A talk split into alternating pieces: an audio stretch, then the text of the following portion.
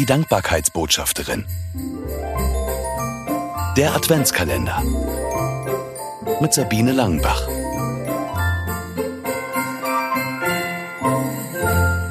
Mutworte. Ein Zwitschern liegt in der Winterluft, als ob die Vögel lautstark weitererzählen, dass es hier bei uns etwas zum Picken gibt für sie.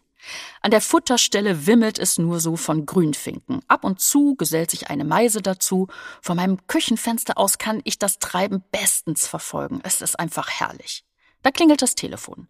Eine langjährige Freundin meldet sich. Weil ich am Fenster stehe, erzähle ich ihr von dem Spektakel, das sich vor unserem Haus abspielt. Sie lacht und berichtet mir von einem Rotkehlchen, das im Sommer immer zur Stelle war, wenn sie in ihrem kleinen Gartenbeet gearbeitet hat. Es war so zutraulich, dass es sich sogar auf den Spatengriff direkt neben sie gesetzt hat. Das ist mein persönliches Rotkehlchen, erklärt sie, und ist davon überzeugt, dass es im Frühjahr pünktlich zur Gartensaison wieder da sein wird. Wir lachen beide darüber. Es bleibt nicht beim oberflächlichen Reden über gefiederte Freunde. Es gibt einiges, was ihr aktuell große Sorgen bereitet, was sie traurig macht. Das höre ich in ihrer Stimme.